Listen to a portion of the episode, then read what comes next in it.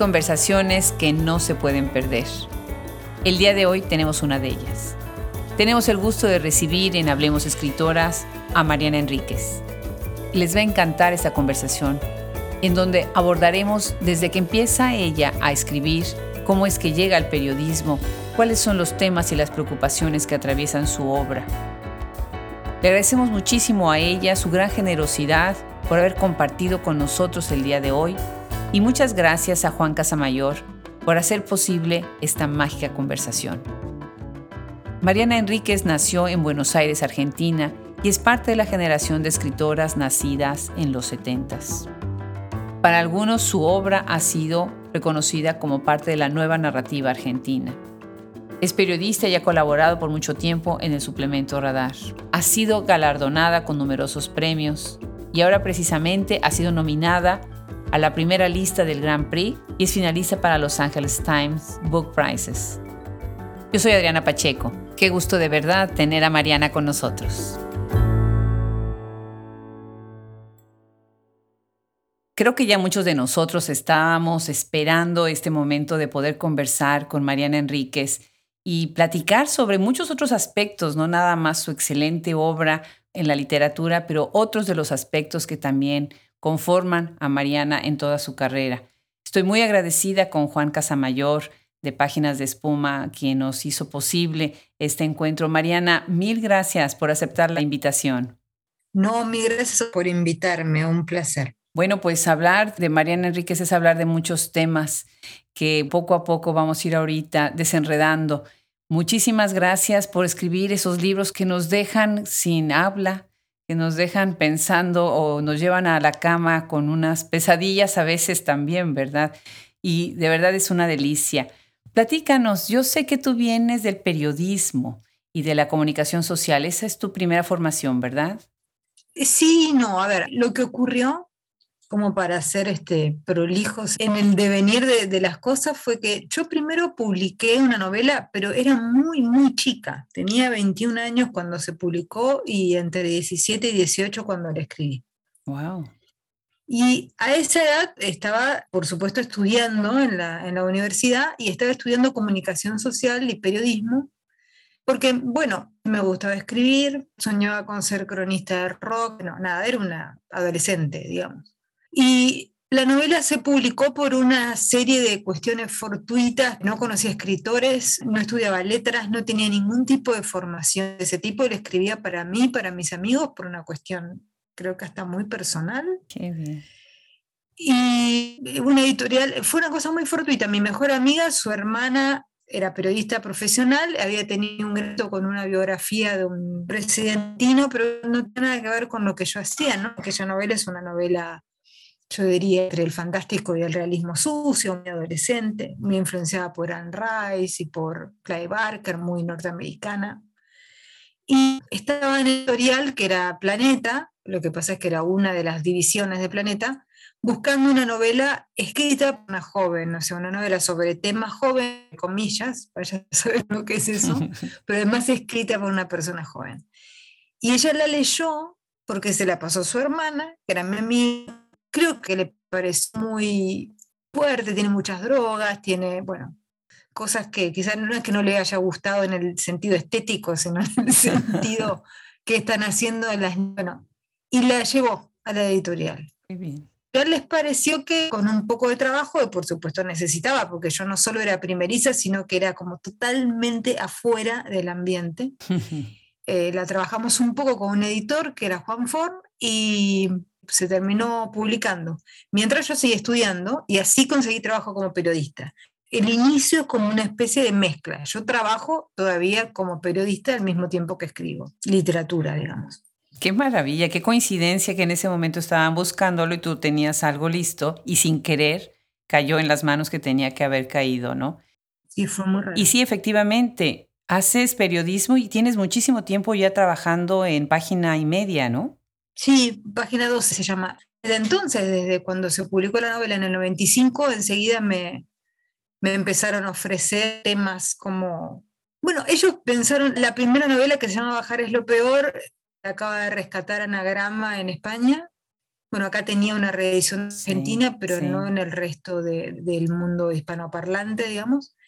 Y es como una novela muy de drogas, tiene gay. Yo no creo que sea una novela eh, gratuitamente transgresora en nada que se le parezca, o sea, que tenía mucho que ver con mi vida en ese momento. Pero sí era una, una novela atrevida para la época, sobre todo por mi edad, porque yo era una chica. Es increíble, cambiaron las cosas desde el 95 hasta ahora en cuanto al trato con las mujeres en literatura. Yo era realmente un bicho raro en ese momento y, era tratada como tal, ¿no? Era como tratada como... Y entonces las notas que me ofrecían en el diario eran cosas que eran así un poco borde, ¿no? Eh, porque pensaban que yo las podía hacer bien. Mm. A mí no sé si me gustaba mucho eso, yo quería ser, realmente yo quería, mi, mi sueño era ser este, una cronista de rock, cosa que terminé siendo por otra parte.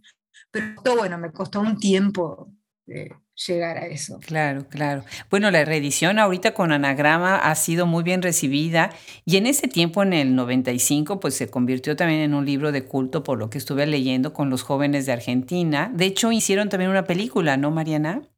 Hicieron una película que se puede ver, en, está, se ve en YouTube, se, se estrenó en festivales, pero no comercialmente. Qué bien. Que es una película que sí habla de lo lo que pasó con ese libro. O sea, fue un libro muy que se leyó, yo no sé si mucho, pero con mucha intensidad, digamos. No sé, cartas, fans, chicas venían a verme. Después me di cuenta que lo que había pasado era, yo el libro lo escribí por una especie de ausencia literaria. O sea, sentía que, que no había libros que estuviesen hablando de lo que a mí me pasaba, de lo que leía a mis amigos, pero también de nuestros gustos, ¿no? O sea, como un poco del fantástico, un poco una generación que creció con Twin Peaks, Spielberg, quiero decir, y también con, con las cosas bien urbanas. yo en ese momento vivía en La Plata, que es una ciudad a 50 kilómetros de Buenos Aires, pero es una ciudad bastante intensa, y digamos, con toda esta cuestión, la crisis económica, falta de futuro. Y yo leía a los escritores más populares en ese momento y estaban completamente en otra cuestión, o sea, estaban con la historia, con la política, con, con a lo mejor con cosas más refinadas, pero no con esto que sí yo leía a lo mejor un poco en la literatura norteamericana, ¿no? Desde William Burroughs a Bret Ellis o Cathy Acker, qué sé yo, era, había como algo ahí muy por ese lado, muy juvenil, ¿no? Y la escribí por eso. Claro, pero sí fuiste pionera, muy pionera, muy pionera, ¿no? Que no sé, pero, pero fue muy espontáneo, quiero decir, o sea, porque al, ser escrita para mis amigos que nos gustaba, la leíamos entre nosotros un poco como folletín, o sea, yo se las iba pasando. y ellos me la comentaban, en eso siempre fui muy terca, o sea, yo seguía con mi historia, que era un folletín a pedido, ¿no? Era lo que yo iba escribiendo.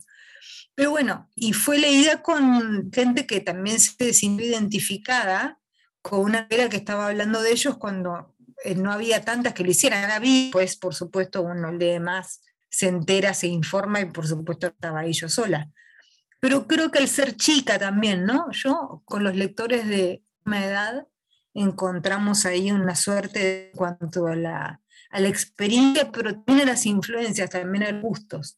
Claro, no, pues magnífico. Pues felicidades por esa entrada y también por ese inicio para una nueva literatura que tanto se ha hablado ahora, ¿no? De la nueva narrativa argentina que empezó, ¿qué dirías tú, Mariana? ¿Sientes que hay un cambio como al principio del 2000, cuando empieza como que a mutarse y empiezan también a aparecer tantos estos libros de lo urbano, de lo desolado, de esta como angustioso? también la cuestión más fantástica, la cuestión más de horror. ¿Dirías tú más hacia el 2000 sientes que hubo este cambio en la literatura argentina?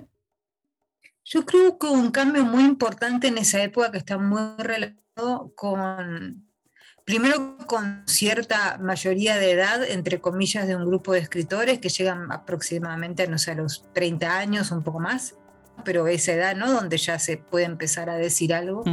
A mí me gusta mi primera novela, pero quiero decir, noto claramente lo juvenil del libro en el mejor sentido, quiero decir, ¿no? Pero en el 2001 es la crisis económica más importante que, que yo recuerde, porque es una crisis económica que viene con un derrumbe muy importante es una crisis casi inimaginable, casi distópica, ¿no? O sea, no había dinero en los cajeros, gente destrozaba los bancos, había mucha violencia en las calles, murió mucha gente atacada por el gobierno, básicamente, ¿no? Llegó a haber trueque, o sea, había... Yo viví otras crisis, Argentina que tiene crisis económicas muy, muy importantes, pero la del 89, por ejemplo, que yo la recuerdo muy bien, fue una crisis hiperinflacionaria sin violencia, quiero decir, pero esta fue terriblemente violenta desde el Estado, sobre todo, ¿no? Se mataban gente muy brutal. Y esto coincide con la mayoría de edad de una generación de escritores, ¿no? O sea, con la mayoría de edad como escritores, quiero decir, llegan a los 30, un poco menos, un poco más. Y lo que ocurre es un doble fenómeno, creo, o triple quizá. Por un lado, con una crisis tan fenomenal, las editoriales tienden a editar solamente lo muy comercial, pero empiezan a surgir editoriales independientes, muchas, muchas, muchas. En Argentina debe ser uno de los países de América Latina que afortunadamente más tiene, y son esta crisis, que es una cosa curiosa, algunas cerraron, otras abrieron, pero surge con una tradición.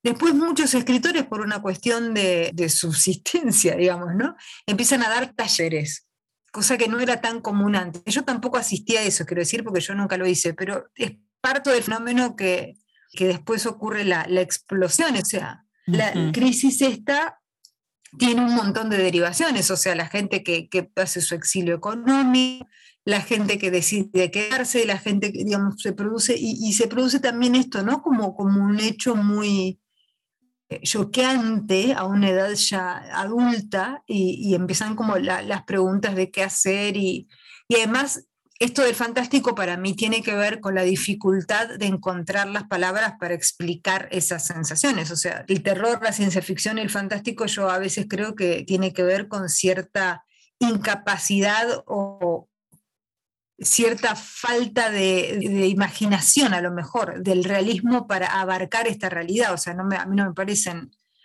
me parece que es un uso de, de, la imaginación para tratar de ir un poco más lejos acerca de qué implica, cuál es la verdad de esa realidad que ocurrió, ¿no? Que no tiene que ser una verdad mimética o, un reflejo, nada. Que es cierto, cierto. Entonces pasa eso. Y a partir de ahí, digamos, creo que se empieza a configurar, o sea, se cristaliza primero todos los poetas de los 90 y qué sé yo, que es otra cosa. Y a partir de los 2000 empiezan además los narradores en géneros muy diversos, quiero decir, el fantástico es quizá el que se más se destaca porque era el más abandonado entonces empieza a pasar como, ¿qué está pasando? Están toda esta gente escribiendo de repente terror y fantástico que no lo hacían, ¿qué pasó? Pero creo que tiene que ver con ese gran golpe y con esa sensación de distópica, ¿no? O sea, que la realidad se volvió extraña y, bueno, tu escritura también. Qué interesante, claro que sí.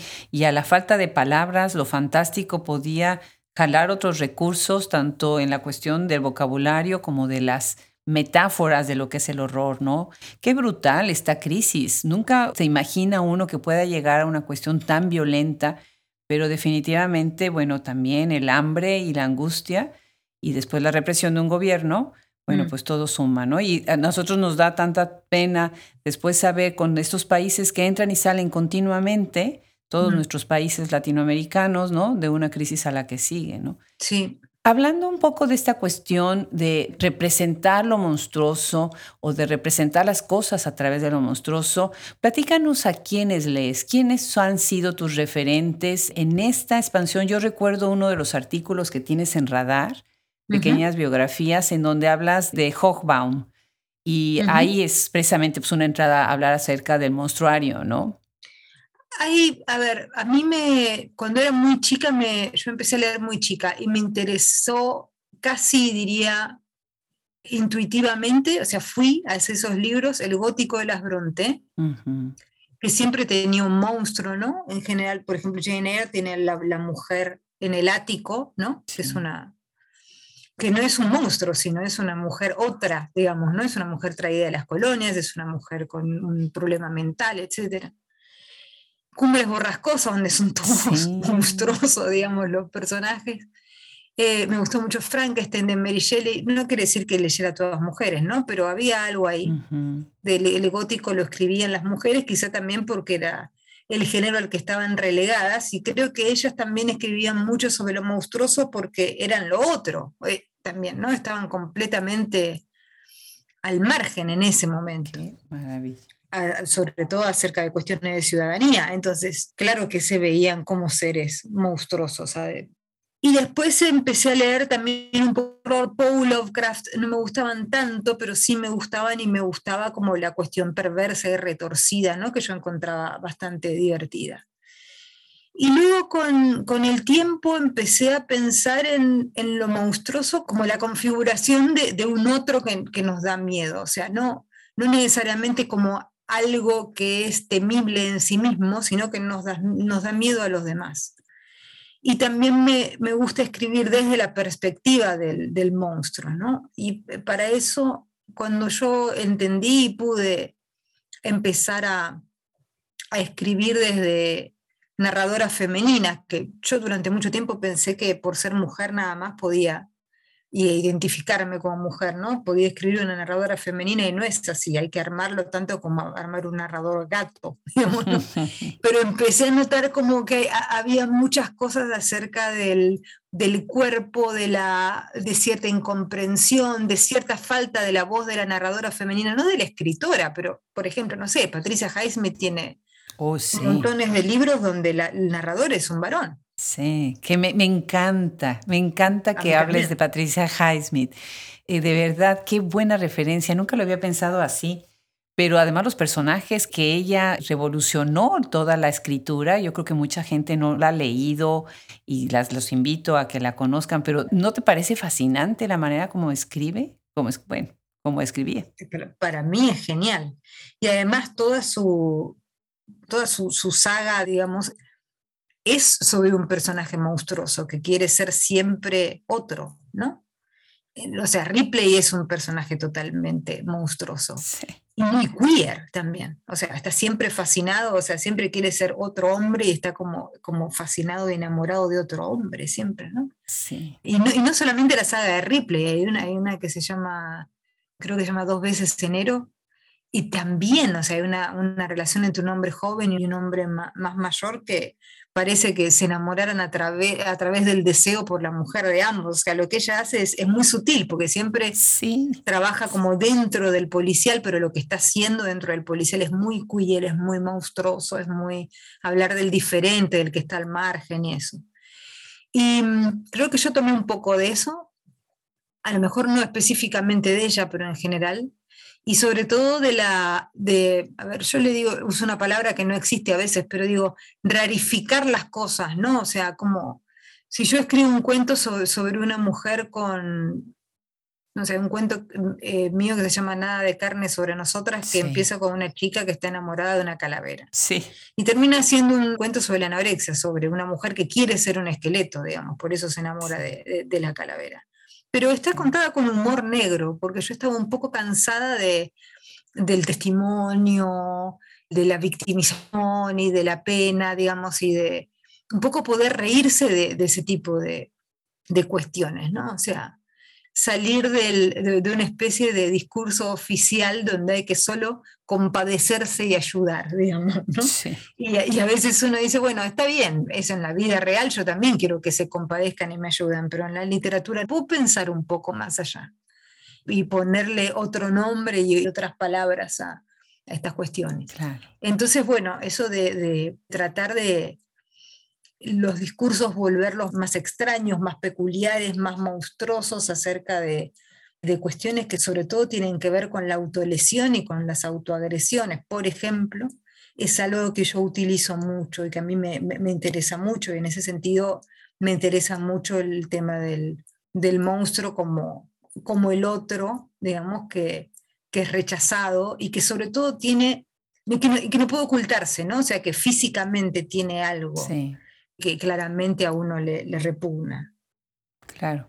Fíjate que ahorita que estás diciendo eso, estoy pensando en esta plática que tuviste con Guadalupe Nettel, en donde ella cuando ahorita estuvo también en el podcast y platiqué con ella, hablaba de eso, de cómo es observado lo que es diferente, ¿no? Y cómo es visiblemente diferente, entonces por lo tanto es monstruoso o incómodo para los ojos de los demás. Me parece muy interesante y esa conversación se la recomiendo mucho a quienes nos están escuchando. Búsquenla, es muy buena la plática y se ve que las dos disfrutaron mucho conversar, ¿no? Sí, sí, yo lo admiro mucho a Guadalupe y me interesa muchísimo el trabajo que hace sobre el cuerpo. Aunque somos escritoras muy diferentes, yo creo. Hay Una, preocupación por el cuerpo y por vivir en un cuerpo, por los cambios que implica vivir en un cuerpo y, esas cuestiones que, que, no son tan comunes en la literatura, ¿no? La, literatura a veces uno la lee y parece un montón de gente que pasa la vida sin que le duela una uña. Es rarísimo. Es cierto. Es, rarísimo. O sea, uno encuentra un personaje que le duele la cabeza y dice, qué maravilla, pero me duele la cabeza todos los días.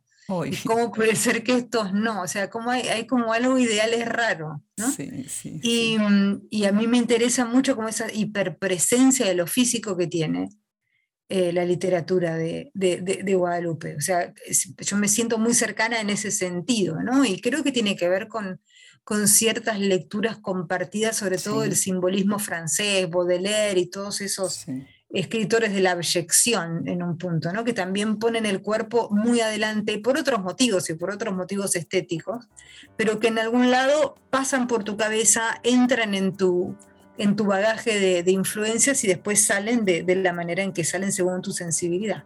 Sí, genial, claro que sí. Pues fíjate, Mariana, que algo que me da muchísimo gusto es que te han traducido muchísimo al inglés.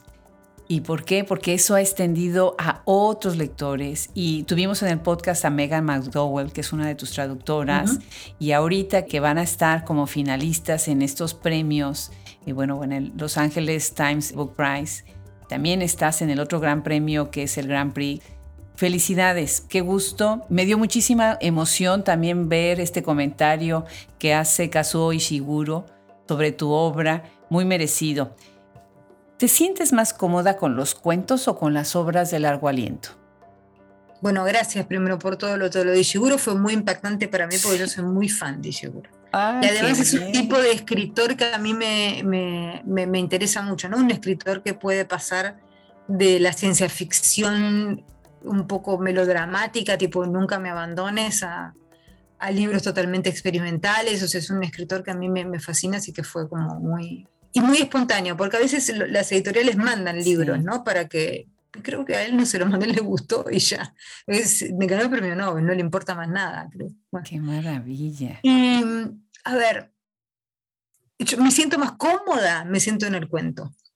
Me sale más fácil puedo pensar con más facilidad una idea que una trama. O sea, es como, hay algo del, cuento que a mí me, gusta mucho la música, lo comparo con una canción, ¿no? O sea, una novela es como un disco triple, tiene sus mesetas, donde pone uno una canción, donde pone la otra, dónde va, ¿no? Eh, o sea, qué productor usa para cada una de las canciones, si va a producir un tipo todo el disco o algunas no qué músicos vamos a usar y cuáles no, si vamos a invitar músicos de afuera de la banda, o sea, es otra cosa. Y a mí, como gustarme, me gusta más la experiencia de la novela. Pasa que es, muy, es, agotadora, por lo menos para mí. A mí me obsesiona mucho. Yo e, en eso soy bastante borgiana en el sentido de que él creía que, a él no le gustaba la novela, pero él creía que la novela tenía que ver con los personajes y los cuentos tenían que ver con las ideas. Y yo con eso estoy totalmente de acuerdo. Ahora, lo, en lo que estoy en desacuerdo con Borges es que a él no le gustaban las novelas porque tenía personajes y porque él era un hombre eh, hiperracional, ¿no? En ese sentido le gustaba ese tipo de literatura, o sea que no, sin el sentimentalismo que implica relacionarse tanto con una persona que uno invente que no existe, ¿no? Eh, y, a mí me gusta más la, experiencia de la novela, la busco más. Eh, la disfruto más cuando, cuando estoy inmersa en, la novela, pero, pero me resulta mucho más incómoda porque me parece un, un, viaje que no sé si va a terminar bien y eso uno nunca le gusta. En un cuento también puede terminar mal en el sentido de que el cuento no funciona, pero es poco tiempo. el invertido, ¿no? Claro. Y ahora con la microficción todavía menos tiempo, ¿no? Todavía menos. Entonces, bueno, pero, pero, pero creo que me gusta más la, novela y el cuento me, me, resulta más, me gusta mucho también, ¿no? Pero quiero decir, me, me resulta un espacio de, de, mayor comodidad y, de, también de menor riesgo personal, ¿no? O sea, como decir, bueno, si esto no funciona, no pasa nada, son, es una semana de mi vida, los otros son tres años, entonces es otra cosa. Cierto, cierto. Y además que cuando escribes de largo aliento, escribes de largo aliento, entonces son muchos años, ¿no? Sí, yo sí. Eso es bueno. ¿Qué pasa con los chicos? Estoy viendo, por ejemplo, vemos en tu libro Los peligros de fumar en la cama. Y bueno, tienes este cuento de los chicos que faltan y después vienen los chicos que vuelven. Muy interesante también tu relación con la escritura y la ilustración, que ahora ya tienes estos libros gráficos, ¿no? Por ejemplo, este ilustrado por Laura Datoli. ¿Qué pasa con los chicos? Esta cuestión de además que atraviesan de un libro a otro, ¿no? Tus personajes que llevan ciertas como consignas de repetir ciertas historias, como el caso de Mechi, ¿no? Como el caso de Vanadis, ¿no? Platícanos un poco sobre eso. A, mí hay algo sobre la, infancia y el, doble discurso de, la infancia que me, que me estimula creativamente al mismo tiempo que me irrita personalmente muchísimo. Creo que hay un, hay un discurso sobre la infancia como la mejor edad de tu vida, el niño como el rey de la casa y que hay que darle todo, una especie de obsesión por el niño saludable y como incluso como toda esta cuestión de la maternidad hipercuidada, ¿no? O sea, como la, crianza con apego, la importancia de la leche materna, bueno, toda una cuestión así como de una crianza en burbuja, al mismo tiempo que en nuestros países salimos y hay cientos y cientos de chicos viviendo en la calle y pidiendo para comer. Qué brutal, cierto. Y a mí ese contraste me, irrita particularmente porque yo veo como toda esa, esa idea, por un lado, sobre la niñez, incluso entre gente grande, de la niñez como el mejor, la mejor etapa de tu vida, cuando no siempre es así, digamos, porque incluso las mayores brutalidades de violencia y de abuso sexual ocurren en la casa y ocurren con niños, quiero decir, ¿no? Por ejemplo. Cierto y no necesariamente con niños pobres, sino con niños de todas las clases, y después está como este problema endémico de, de la miseria infantil en nuestro continente. Entonces a mí ese, ese contraste me irrita profundamente, o sea, hay un punto que no lo soporto, hay un punto que, que no sé, estoy mirando Instagram y veo como los grupos de madres preocupadas por si darle o no la banana al niño y digo, pero ¿por qué no van a buscar un niño que vive en la... Bueno, por supuesto eso no se puede hacer, eso es solamente buena intención y, es algo que tienen que hacer los estados, que no tienen que hacer los individuos, quiero decir, pero hay, hay algo de, de esa especie de hipocresía consensuada que me irrita muchísimo. Y al mismo tiempo, ese tema de la, de la infancia idealizada y, luego de la infancia real, que es, que es una época para mí mucho más oscura de lo, que, de lo aparente, es algo que me interesa mucho trabajar literariamente, porque además hay algo, además de que es un tropo del terror el niño, ¿no? O sea, un tropo en el sentido de que es algo muy común en el terror, porque el tema con el niño es si el niño es malo porque se hace malo o si nace malo en ambos casos es terrorífico, ¿no? Porque si nace malo quiere decir que eh, el mal está en la naturaleza, no en el genético.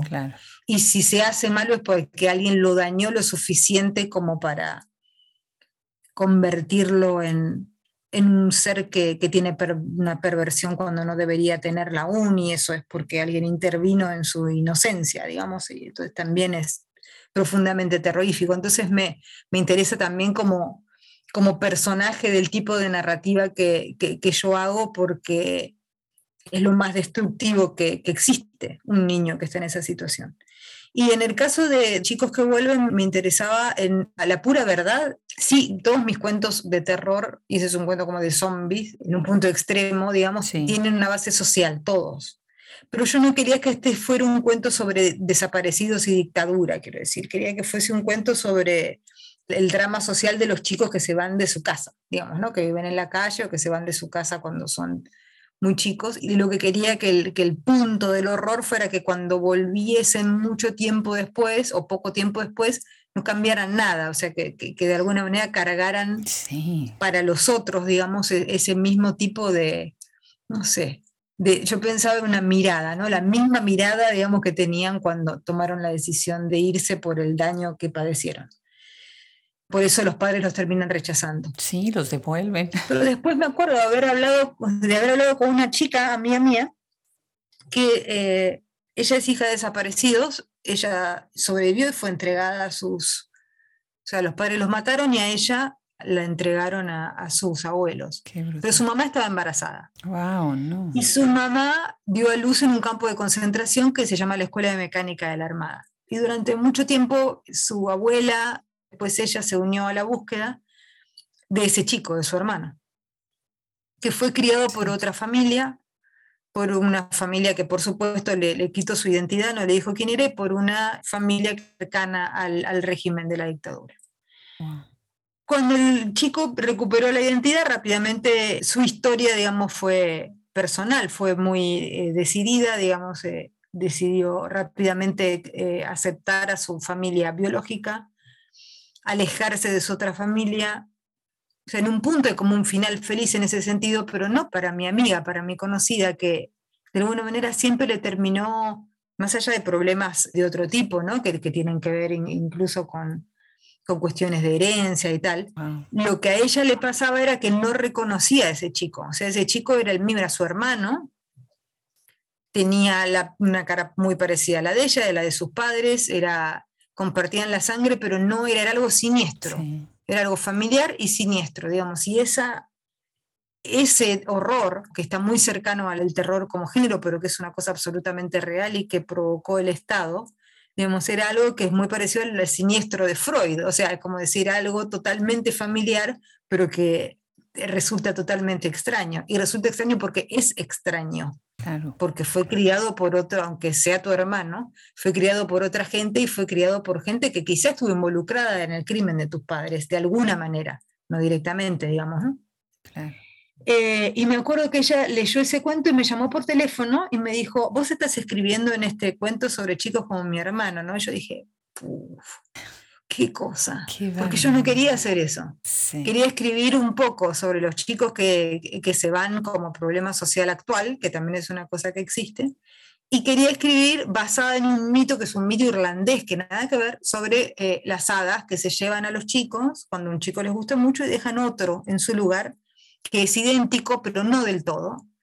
Y sobre todo los padres se dan cuenta que no es su hijo, ¿no? Con esa cosa que uno tiene con, con los propios hijos de saber que es el hijo propio y, también saber cuando no lo es. Tenía esas dos orígenes y terminó siendo también, o sea, yo, no, tengo ninguna duda que Mariana se llama también esta chica, tiene razón en lo que dice. Lo que pasa es que eh, fue como una especie de, de intención extra. Entonces los chicos me interesan por todo esto que estoy diciendo, digamos, no por la mitología, por la idealización de la infancia, por la oscuridad de la infancia, por el problema social de los chicos que tenemos en este continente y por el problema de una generación que justamente es la mía, de niños que son hijos de los asesinados durante la dictadura y muchos de ellos robados, además. Entonces ahí tengo como una constelación, digamos, de, explicaciones sobre por qué la infancia muy amplia. Fascinante tu respuesta, fascinante. Verdaderamente tiene obviamente este sentido de que cuando regresan ya no son los mismos y los padres tienen que devolver, los quieren devolver porque ellos también tienen una expectativa. Pero la gran tragedia de todo lo que pasan los niños en su infancia y en su juventud y después de alguna manera los adultos también se lavan las manos de todo lo que está pasando con la sociedad, ¿no? Lo que estás hablando precisamente de esta hipocresía y de este disimulo. Muy interesante. Otro de tus temas que también me parece fascinante es tu relación con el fuego. No, bueno, ya tenemos las cosas que perdimos en el fuego y tenemos los peligros de fumar en la cama, ¿no? Ahí de un lado o del otro. Y muy interesante esta manera en cómo el fuego significa para ti, no nada más el peligro, sino la fascinación también, ¿no? Sí, hay algo del, fuego que tiene que ver con la destrucción y purificación al mismo tiempo, ¿no? Claro. Y el daño enorme que provoca el fuego. Quiero decir, si uno vio alguna vez un incendio, esto yo nunca estuve, ¿no?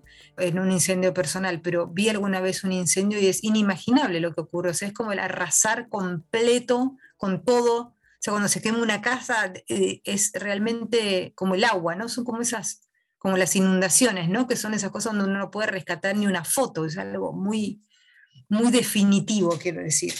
Y en ese sentido, digamos, también hay algo de pureza en el sentido de empezar de nuevo, ¿no? Y, el mito del fuego, del atravesar el fuego, ¿no? Como manera de, de purificarse. Yo, digamos, en las cosas que perdimos en el fuego lo uso sobre todo en el cuento de las mujeres que se inmolan, porque, sí, brutal. porque estaba pensando en, en ese momento en, en, una instancia de radicalización de un, de un movimiento a la, manera de los, de, de, los monjes, seguramente te acordás de los monjes budistas en, en, la, en, la, guerra, en la guerra de Vietnam, ¿no? O sea, que, sí, claro. que desesperadamente toman esa, esa decisión y que es muy impresionante de ver cuando uno los ve.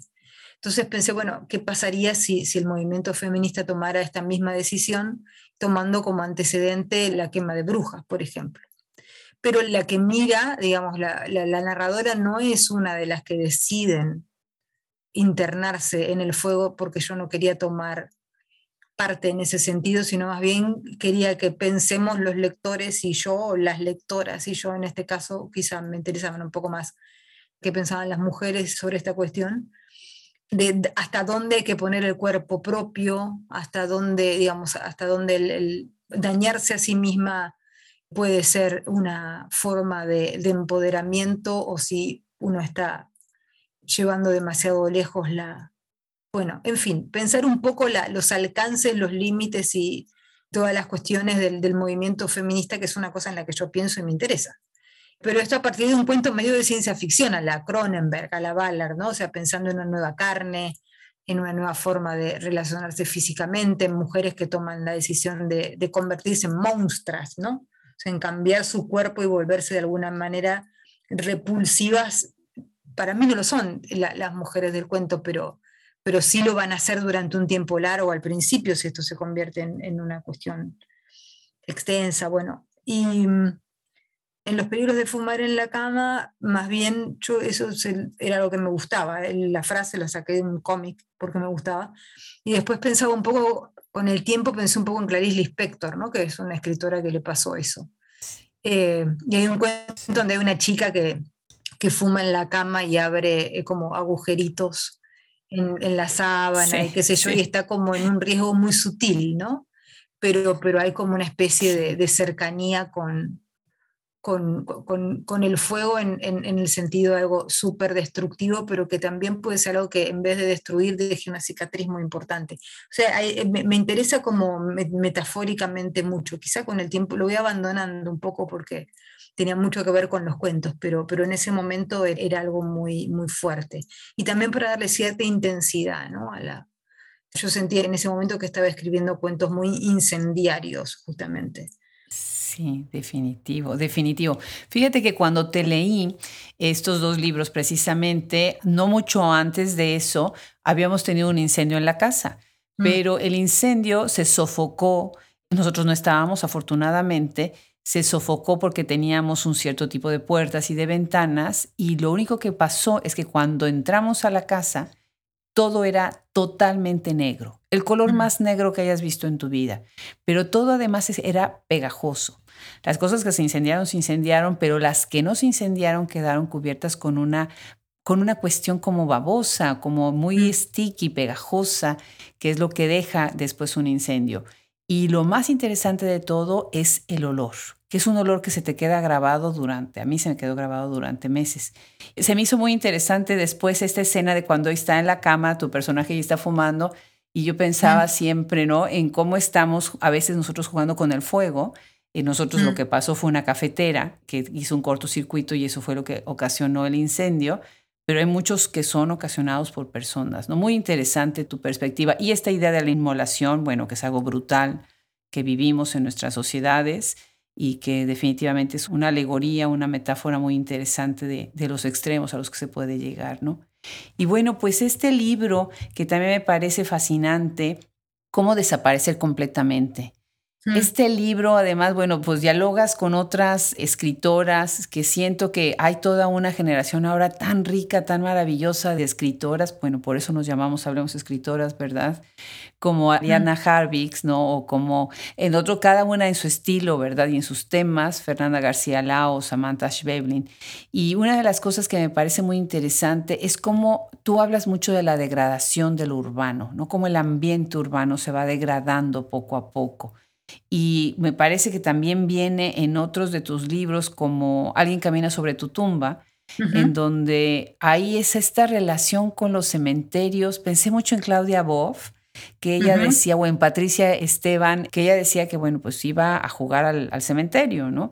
Y cuéntanos un poco sobre tus espacios, esos espacios precisamente urbanos, estos cementerios. Eh, muy interesante. Hay una entrevista tuya que te hicieron dentro de un cementerio, ¿verdad? Sí, me llevan mucho, porque bueno, este, pero a mí igual, yo eso lo, abrazo de alguna manera, ¿no? O sea, yo eh, le decía el otro día a una amiga, yo soy un poco un, estereotipo, o sea, ¿no?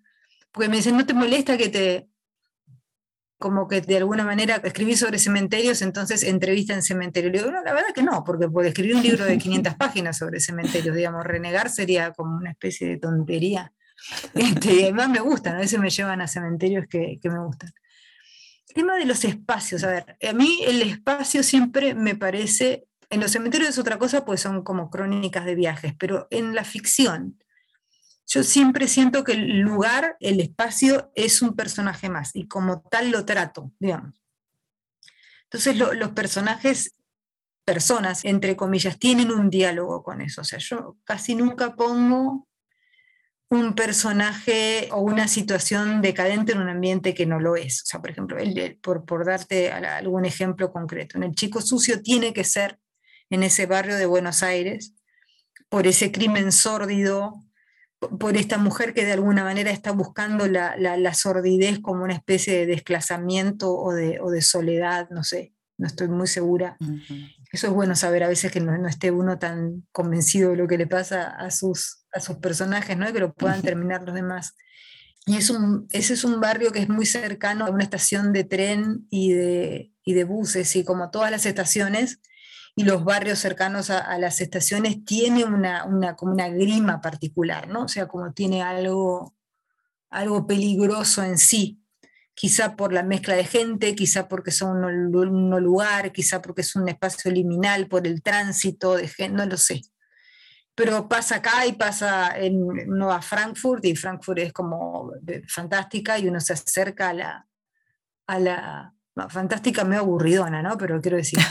y, uno se acerca a la estación y cambia el ambiente, ¿no? Fue como, como si uno pasara a otro lugar, ¿no? Y hay gente que busca refugio ahí, hay gente que busca sexo ahí, hay gente, o sea, tiene algo de intercambios non sanctos.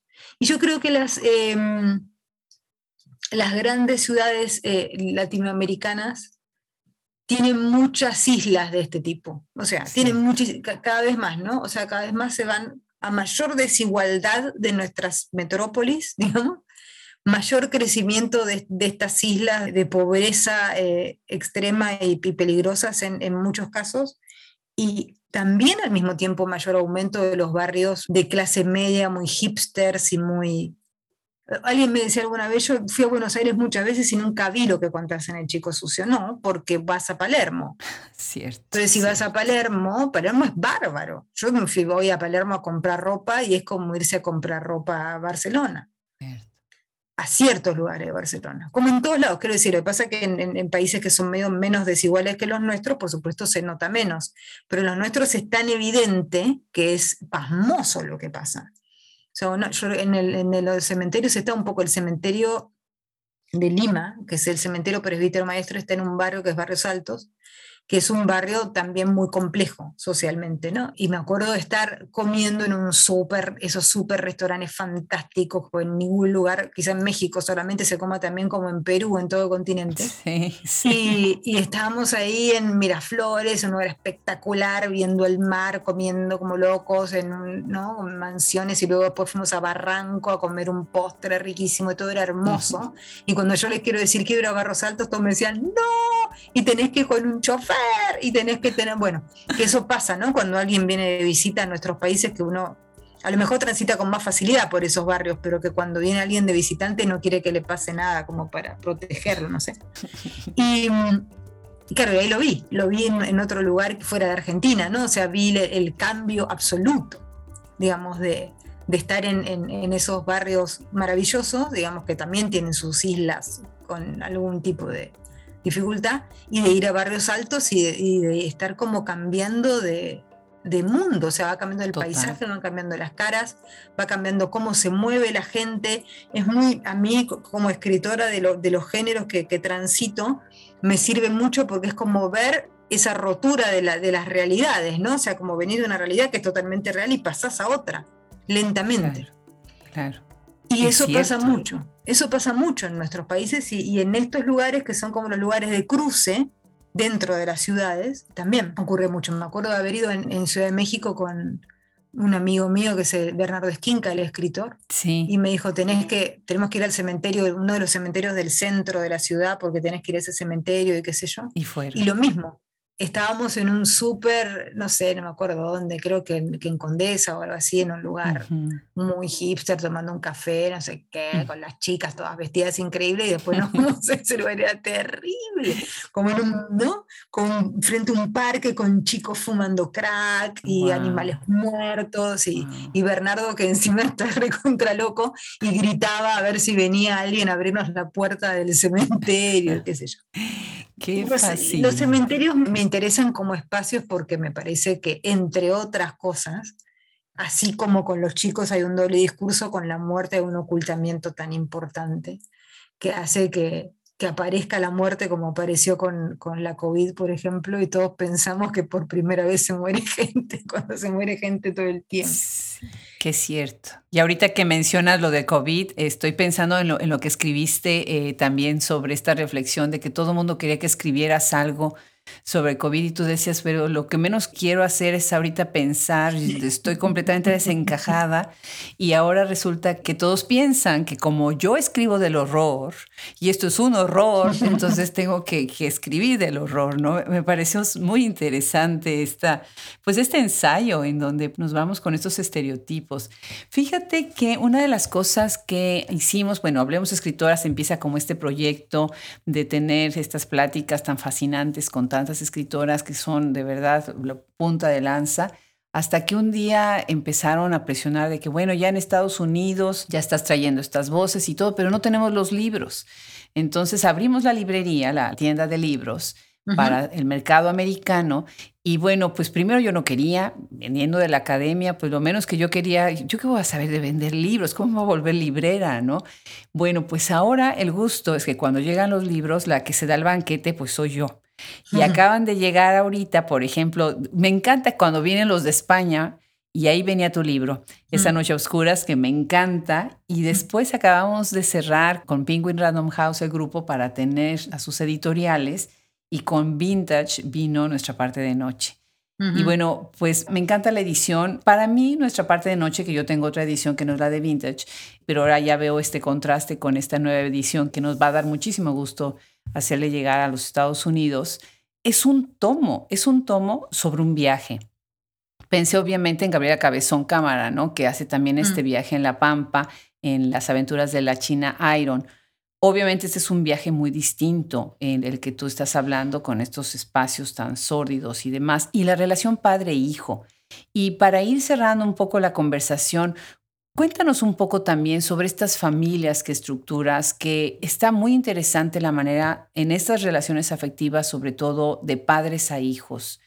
Mm. Es fascinante desde dónde la estás tomando, porque pues son como, como si fueran un uno y a la vez completamente distintos en muchas de las aventuras que ellos van viviendo, por ejemplo, en este libro, Nuestra parte de noche. Ese libro fue muy particular como cómo terminó siendo un libro sobre la familia y sobre la herencia, y sobre la herencia en un sentido amplio, ¿no? La herencia familiar, la herencia histórica, la, herencia económica incluso, ¿no? Porque es una, una familia rica y al mismo tiempo el papá y el hijo son, por motivos que no vamos a contar, puedes contar un poco la novela, son como un poco parias de esta familia rica, o sea, son absolutamente necesarios en la dinámica de la familia rica, que es una familia que además es un, culto, que son parte de un culto esotérico, es una novela fantástica, una novela de horror, pero ellos están solos. Están solos porque les viudo, porque eso lo puedo contar porque pasa, empieza así el libro. Exacto. Y él tiene que tomar el rol del que cuida. Habiendo siempre sido una persona cuidada, un poco porque es una persona poderosa dentro del orden de esta de esta, de, esta familia y un poco porque está enfermo.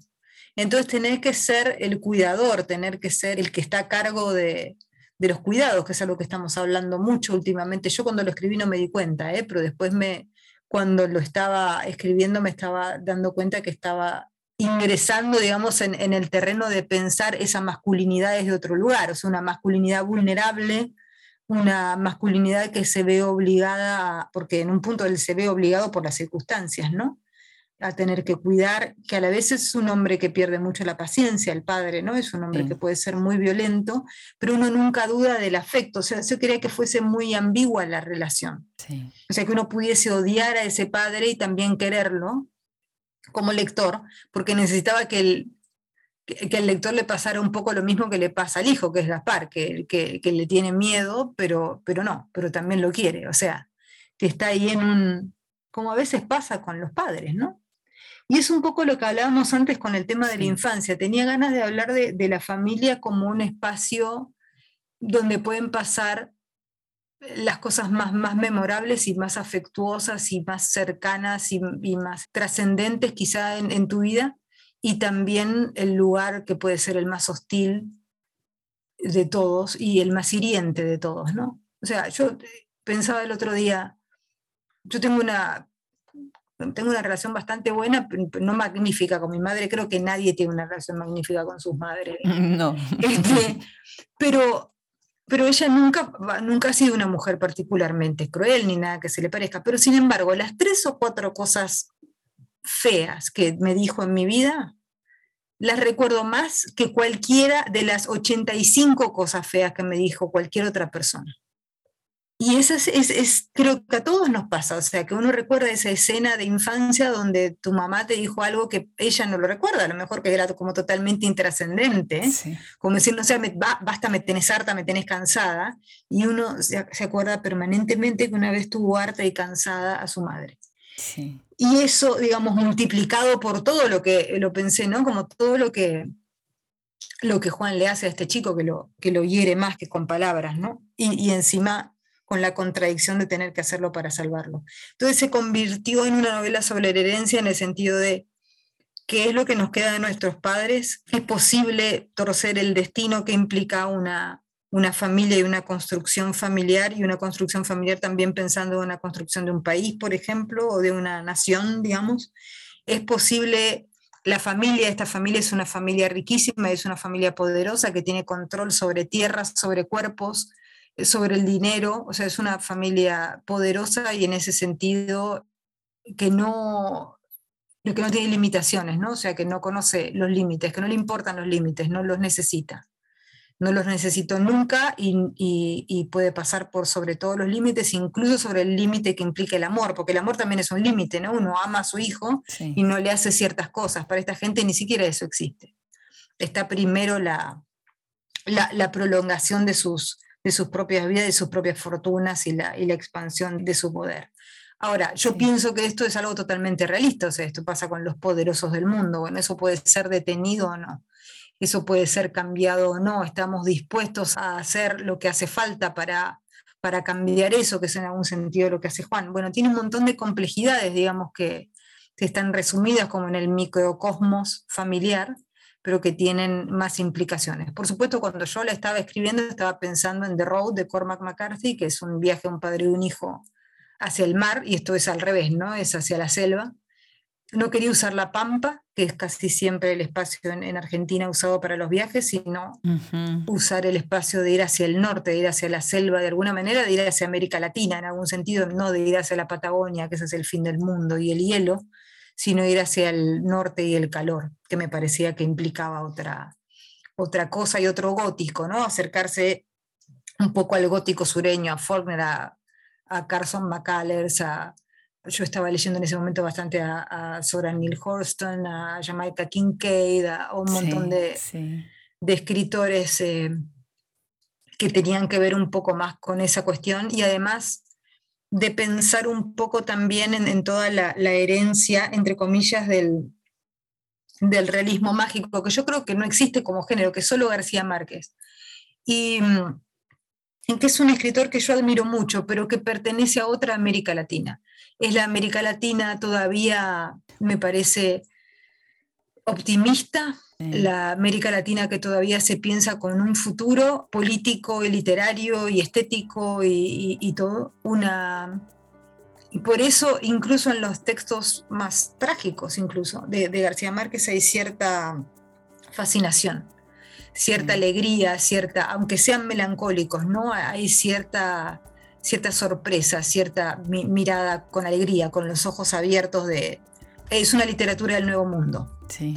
Creo que la literatura que se está haciendo ahora, fantástica, inclusive, por ejemplo, yo pienso en la literatura de Samantha, incluso en la China Iron, que es un texto bastante también este, luminoso en, algún sentido, pero que la oscuridad que tiene es una, oscuridad de, otro continente, de un continente que pasó por el Plan Cóndor, que pasó por las dictaduras, que pasó por, por una aplanadora de, muerte y desilusión, digamos, ¿no?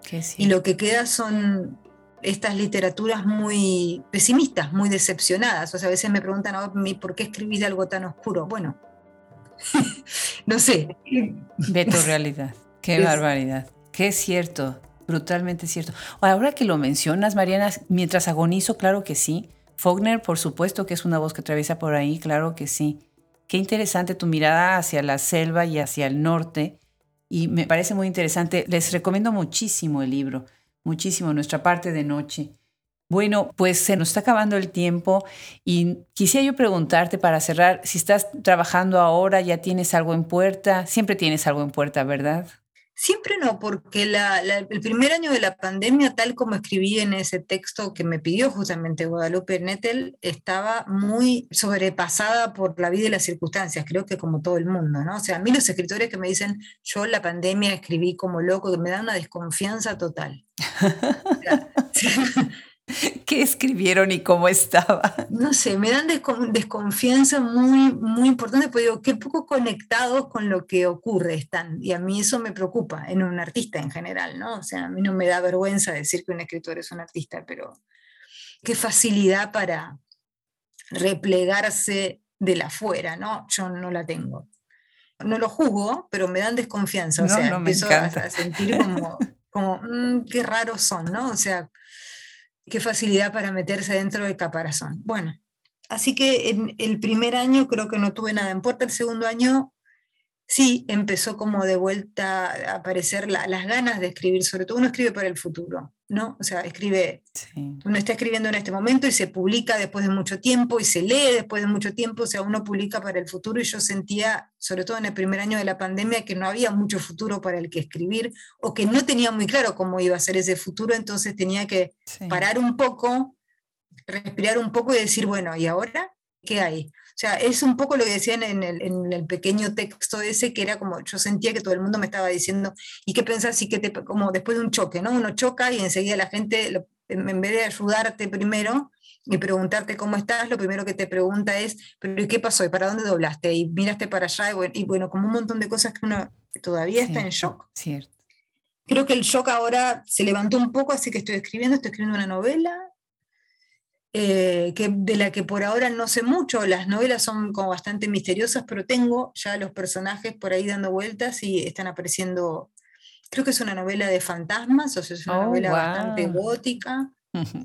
y en la ciudad también es una novela muy urbana, bastante más urbana que nuestra parte de noche. Que es una novela que por cómo es exige, digamos, que esté un poco aislada la gente porque hace cosas que, no se puede enterar todo el mundo. No, los ritos y demás cosas. Sí, o sea, esto en cambio es como una especie de gente que vive en una Buenos Aires que va a ser, yo creo que primero justamente la crisis de 2001 y después ir un poco hacia, hacia el futuro o hacer una especie de ucronía, ¿no? O sea, ¿qué pasa si el 2001 no se hubiese salido de esa crisis más o menos y se hubiese perpetuado? Una cosa así. Pero todavía no estoy muy segura, o sea, lo estoy como manipulando. No. Y después, estos, después estoy escribiendo algunas cosas de no ficción. Sí, sí, ahora estoy, estoy en eso. Hoy salió una idea por un cuento que me parece que puede funcionar.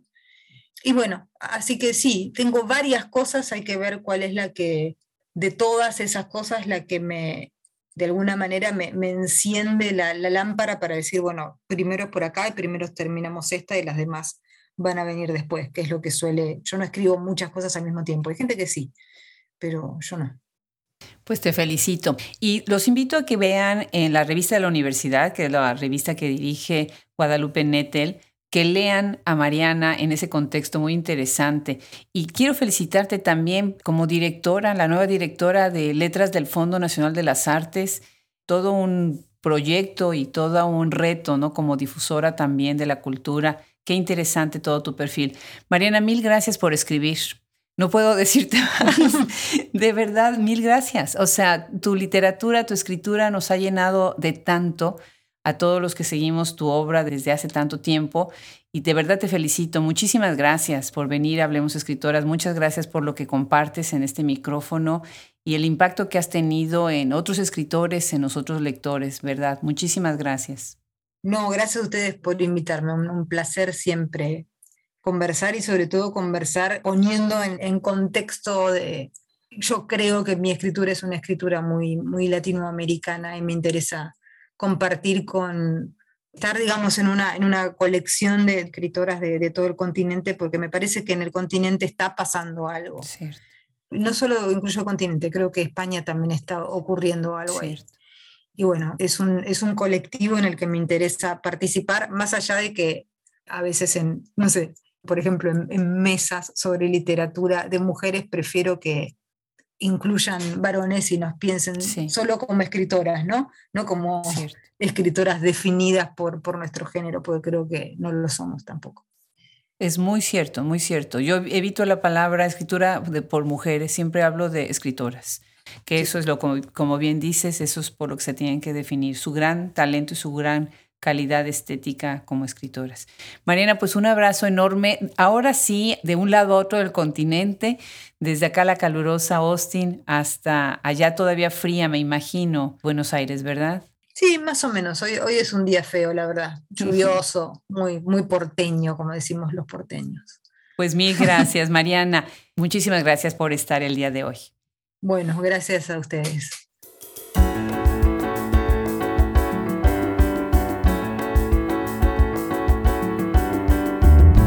Totalmente espectacular esta conversación con Mariana Enríquez. Muchísimas gracias a ella, muchísimas gracias a Páginas de Espuma por hacer posible esta conversación. Muchas gracias a ustedes que nos siguen y gracias a todo el equipo que está atrás de Hablemos Escritoras. Yo soy Adriana Pacheco y nos escuchamos hasta la próxima.